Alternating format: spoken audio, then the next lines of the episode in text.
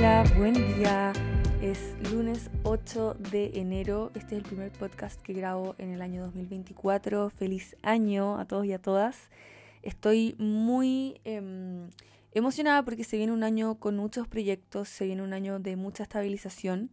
El 2023 fue un año de reconocimiento de terrenos, eh, donde planteé un nuevo proyecto, un nuevo modelo de negocio para mi vida donde conocí muchísima gente que expandió mis horizontes, donde viví muchas experiencias sanadoras, donde conocí medicinas, donde conocí formas también de sanarme a mí misma. Y bueno, en verdad fue un año increíble y estoy muy agradecida y no podía partir este episodio sin antes agradecer todo lo que se me vino en el periodo que acaba de cerrar y abrir este nuevo periodo, este 2024, con muchísima, muchísima nueva sabiduría, muchísimas ganas, muchísima motivación. Estoy muy, muy embalada con todo lo que se viene, con todo lo que, lo que proyecto y visiono.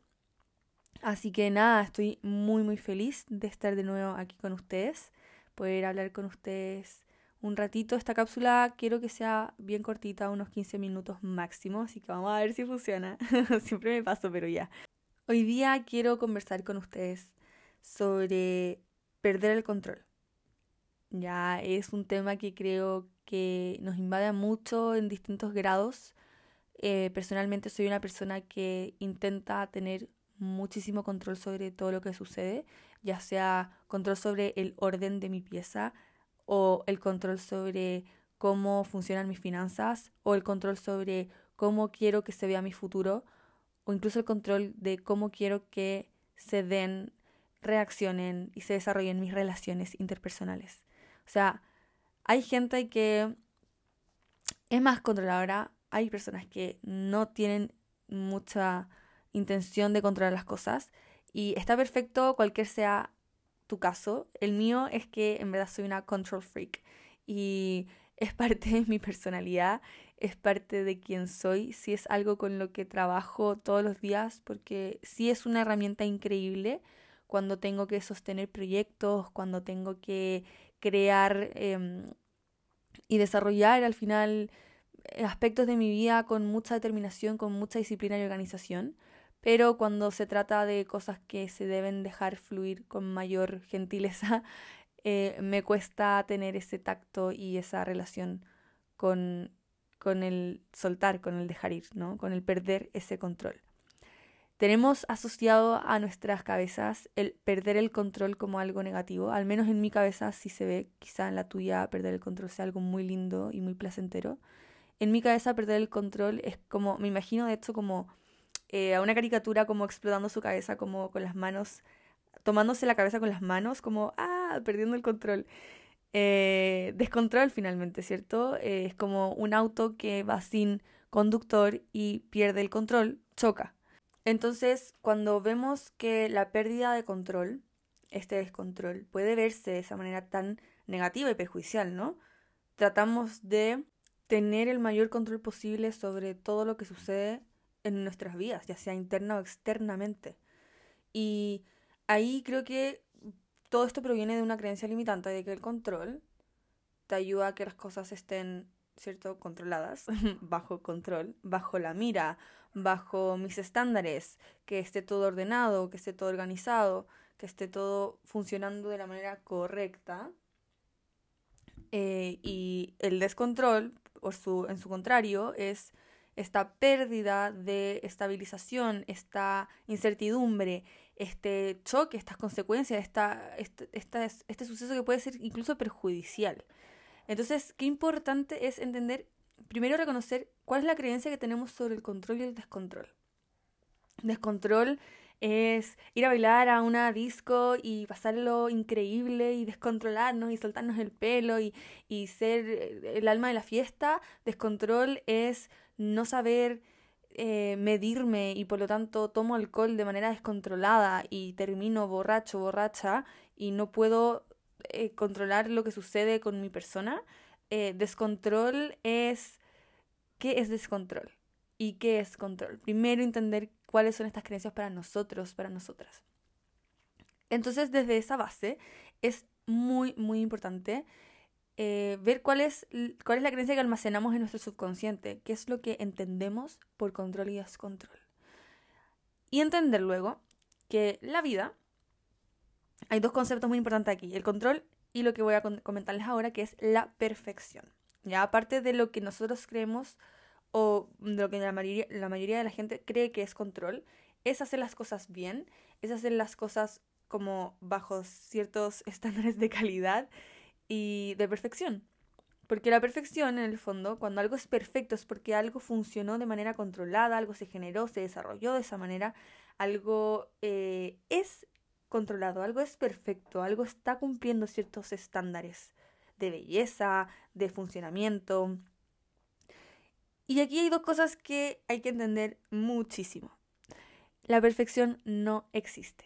La perfección es un invento del ser humano que intenta reproducir ciertos estándares que finalmente se dan cuenta que funcionan, que son sostenibles, que ayudan a las personas o que le agrada a la vista de las personas, como por ejemplo eh, un refrigerador. Un refrigerador está perfecto cuando cumple con los estándares de calidad, cuando funciona, cuando mantiene mi comida congelada Ok, perfecto. Como por ejemplo un estándar de belleza. En cierta época el estándar de belleza era tal y este tipo de belleza funcionaba para lo que la sociedad estaba esperando en ese entonces. Por lo tanto, ese es un estándar de perfección de belleza. Entonces, la perfección es subjetiva, por lo tanto, no existe. No hay nada perfecto porque nada es estable, todo va cambiando y por lo tanto no tenemos control de eso.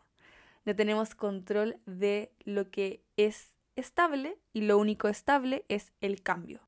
Literalmente lo único que está controlado, por así decirlo, es el cambio. Y lo único que realmente nosotros podemos controlar, entre comillas, es nuestro propio presente.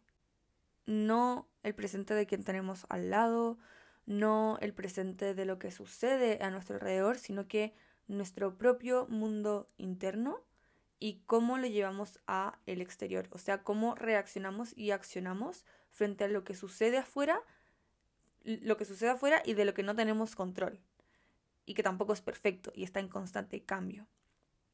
Porque el pasado, aunque sea nuestro, nosotros ya no lo podemos tocar. Ya pasa a ser algo que no existe. Y el futuro, eso sí que es una ilusión, es un invento de nuestra mente, porque el futuro no tenemos cómo entenderlo, cómo saberlo, cómo definirlo o terminarlo, a no ser que tuviéramos la capacidad cerebral para generar data, como lo hace la inteligencia artificial, que yo creo que incluso la inteligencia artificial no podría llegar a entender y a determinar lo que realmente podría suceder en un futuro.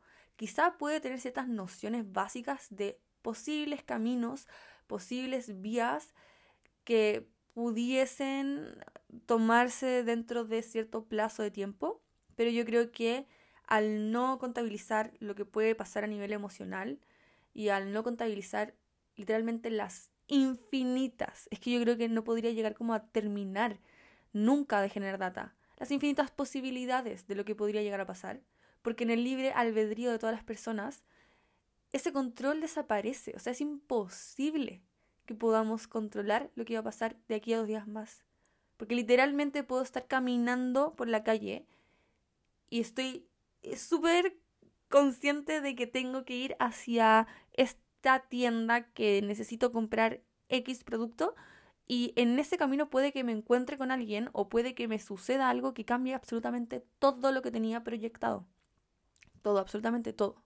Y es así de estable el cambio. es lo único que es perfecto.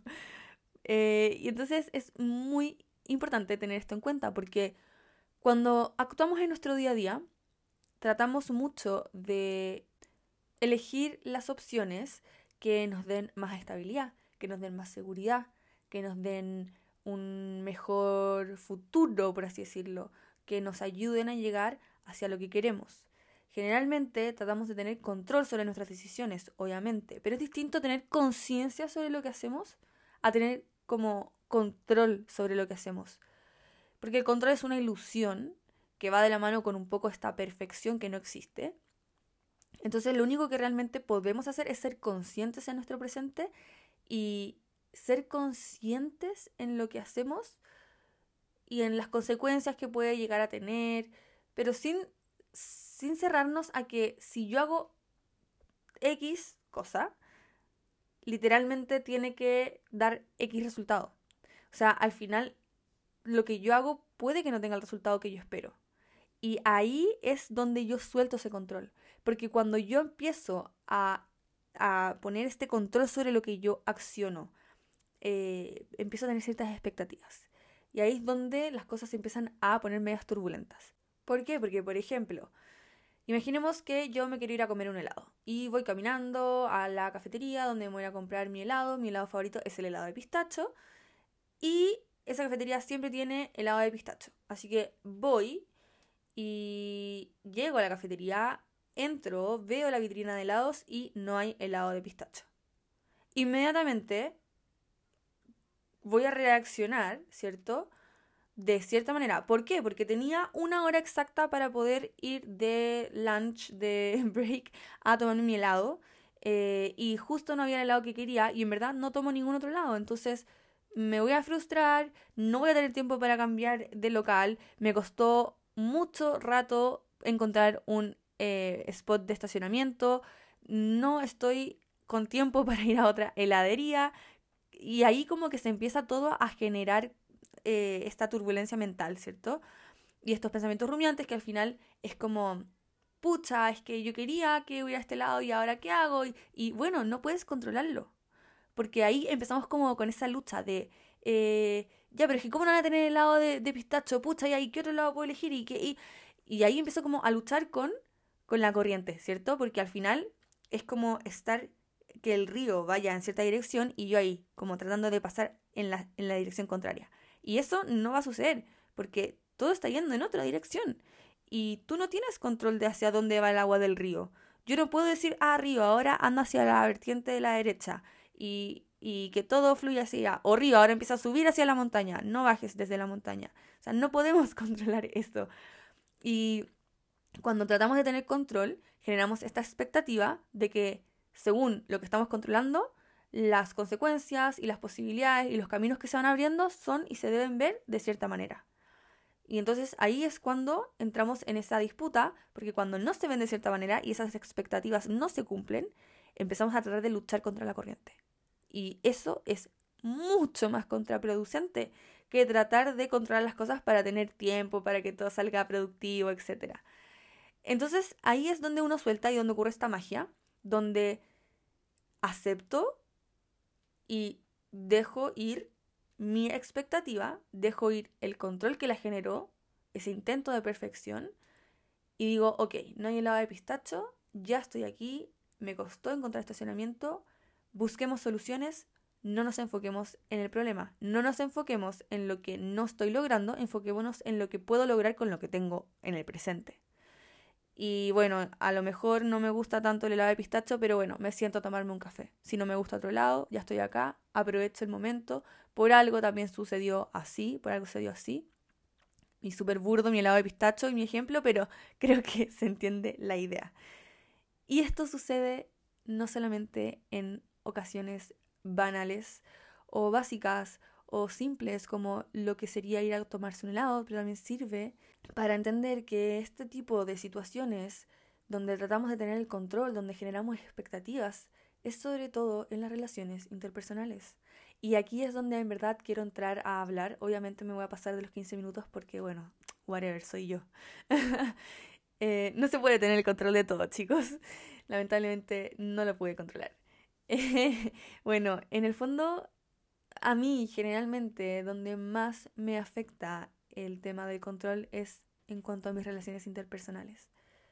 Porque yo controlo muchos aspectos de mi vida y, y está bien, es como les digo, es algo que en cierto grado es muy beneficioso, es un don poder controlar y tener márgenes y estandarizar procesos, es maravilloso. Pero cuando estamos hablando de personas, las cosas ya no pueden controlarse. Yo no puedo controlar cómo alguien reacciona a mi tono de voz o cómo alguien reacciona a una noticia. Eh, yo no puedo controlar si es que una persona se enamora de mí o si yo me enamoro de una persona. Yo no puedo controlar que durante este periodo de tiempo estoy tan enfocada en mi proyecto que no puede surgir ningún como eh, ninguna explosión emocional que me distraiga. Yo no puedo controlar eso. Porque lo que no controla la inteligencia artificial, lo que no controla esa cantidad de data que se puede almacenar, son las emociones. Y las personas, las relaciones con personas conllevan emociones. Y ahí es cuando eh, las expectativas, cuando no se cumplen, chocan y pegan durísimo. Entonces, intentar generar control, intentar cumplir con ciertas expectativas y estándares en nuestras relaciones interpersonales es muy complicado porque al final del día es contraproducente intentar controlar lo que siento, intentar controlar lo que alguien siente por mí, intentar cómo reacciona alguien frente a cómo me comporto en la vida, intentar incluso controlar mis decisiones en base a suposiciones de lo que podría estar pensando el otro, de lo que podría estar sintiendo, eh, por qué reaccionó así frente a mi mensaje, eh, le digo esto, no le digo, porque si le digo podría llegar a pensar de esta manera o quizás de esta otra, entonces me arriesgo o no me arriesgo. Si, funcionamos así todo el tiempo, estamos funcionando literalmente como chat GPT, como cuáles son los posibles caminos eh, de esta decisión. Y la cabeza sobre todo las personas que somos más ansiosas, va a buscar y va a, a, interpretar esos caminos. Mi cabeza, por ejemplo, yo antes de tomar una decisión, o antes de decir algo, o antes de accionar hacia algo, mi cabeza ya vio al menos cinco posibilidades de lo que podría llegar a ocurrir si acciono de distintas formas. Y eso es muy heavy. Es muy heavy porque es agotador vivir así. Y como les digo, hay gente que controla en mayor o menor grados, pero el control es, el es control y es una ilusión y no existe. Y mm, una vez que dejamos el control y empezamos como a fluir con eso que vamos sintiendo, con eso que se va presentando, con las cosas que realmente están disponibles para nosotros poder accionar y poder tomar conciencia de lo que hacemos en el presente, cuando conectamos con, con esa aceptación, con sobre todo el agradecimiento, yo creo. Como las expectativas van mucho de querer algo tal cual lo queremos y lo visionamos. Y muchas veces se pierde de vista el agradecimiento cuando nos enfocamos mucho en eso, porque cuando no lo logramos es como, ah, bueno, no lo logré, eh, no me interesa. Pero podría perfectamente ser, ah, bueno, no logré exactamente lo que quería, pero tengo esto y lo agradezco. Y ahí hay un cambio de diálogo interno y hay un cambio de flujo en la vida y yo creo que incluso la vibración se eleva si es que accionamos desde, desde ese centro. La vida es un equilibrio, es un balance entre energías y aquí también entra un poco la energía femenina y la energía masculina. Ambas energías que todos y todas poseemos. Algunas personas habitamos más en la energía masculina, algunas otras en la femenina y hay personas que han encontrado el balance perfecto y que es mágico accionar y vivir desde esa, ese equilibrio, desde ese balance. Y muchas veces estamos más en nuestra energía masculina y está perfecto porque a lo mejor la situación también lo amerita y estamos actuando mucho más desde esa energía del accionar, del hacer, de tomar decisiones, de ir un paso adelante, em, de crear, de generar. En cambio, hay personas que habitan mucho más desde su energía femenina y que les gusta mucho más estar en espacios más reflexivos, más pausados, sentir más, darse esos tiempos, no tomar decisiones apresurados. Y bueno, son formas de, de coexistir, ¿no? Donde esas energías se pueden encontrar en ciertos puntos, donde voy hacia un lado y después hacia el otro. Pero entonces, ¿cómo uno la energía femenina y masculina con la necesidad de control, de perfección y de cumplir mis expectativas? En el fondo, los extremos nunca van a ser lo mejor. No voy a decir que son malos porque hay veces que ir a cierto extremo o ir a blanco o negro a veces sí funciona. Pero a lo que voy aquí es que creo que hay que encontrar el balance entre dónde impongo control y dónde también debo aprender a soltar. Eh, es como un baile al final que está súper coordinado. O sea, quizás, claro, organizo con control, ¿cierto? Organizo em, generando expectativas, porque al final está bien visionar, está bien tener ciertos parámetros que queremos cumplir en lo que sea, ya sea en relaciones con personas, ya sea en proyectos, ya sea en cómo voy a, cómo quiero que se vea mi relación conmigo mismo, conmigo misma, cómo quiero que se vea mi salud, mi alimentación, mi deporte, etc. La cuestión es, ok, tengo esta, esta visión, tengo esta expectativa, pero ¿cómo reacciono cuando esta expectativa no se cumple? ¿Cómo reacciono cuando esa ese control que apliqué para que se logre cierto estándar no se logra. Y ahí es donde entra el equilibrio, es como puedo, puedo accionar desde el control, desde estas estandarizaciones de procesos para poder lograr X resultado, pero si no logro el resultado porque hay otros factores que, que influyen en todo lo que hacemos, hay cosas que no controlamos como lo que sucede externamente, em, ahí es donde hay que simplemente fluir y hay que habitar esa energía de reflexión, de pausa, de, de ver, de pausar, de decir, a ver, paren, ok, no estoy logrando esto, voy a ver con altura de miras como qué está sucediendo, hacia dónde puedo ir y no tratar de incurrir en el, en el, en el es que no lo logré, es que voy, tengo que lograrlo, es que si no lo logro, esto no va a ser perfecto, y ir contra el río, contra la corriente, ¿no? Entonces ahí es donde encontramos ese equilibrio entre, ok, puedo tener expectativas, puedo querer que las cosas se vean de cierta manera, son mis estándares de perfección, ¿cierto? Mis estándares de calidad, por así decirlo. Pero si no los logro, es saber y estar en ese balance, en ese equilibrio, en ese baile muy coordinado, de que también acepto que las cosas no salgan como tengan que salir y no sobrepienso y no me vuelvo loco, loca, porque no salió como quería, porque no pude controlar el resultado. Entonces, entender que podemos controlar procesos, sí, pero los resultados no siempre van a salir como queremos.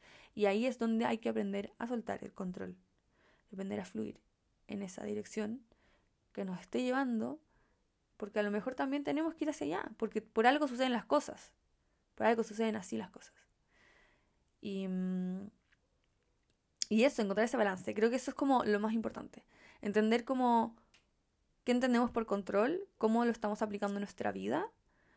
Eh, entender que el control es una ilusión, porque realmente lo único que controlamos es, yo creo que el, no, no, no sé porcentajes, pero es un porcentaje muy bajo de, lo que sucede en nuestro día a día y en el mundo en general, en las sociedades, en las culturas, en, las organizaciones, en los trabajos, en todo. Entonces, es tan pequeño que tenemos que estar súper preparados y súper abiertos a aceptar que las cosas no salgan como queremos. Y soltar. Aceptar y agradecer lo que sí logramos. Nos vemos el próximo, el próximo domingo. Les mando un gran abrazo y a soltar el control. chao, chao.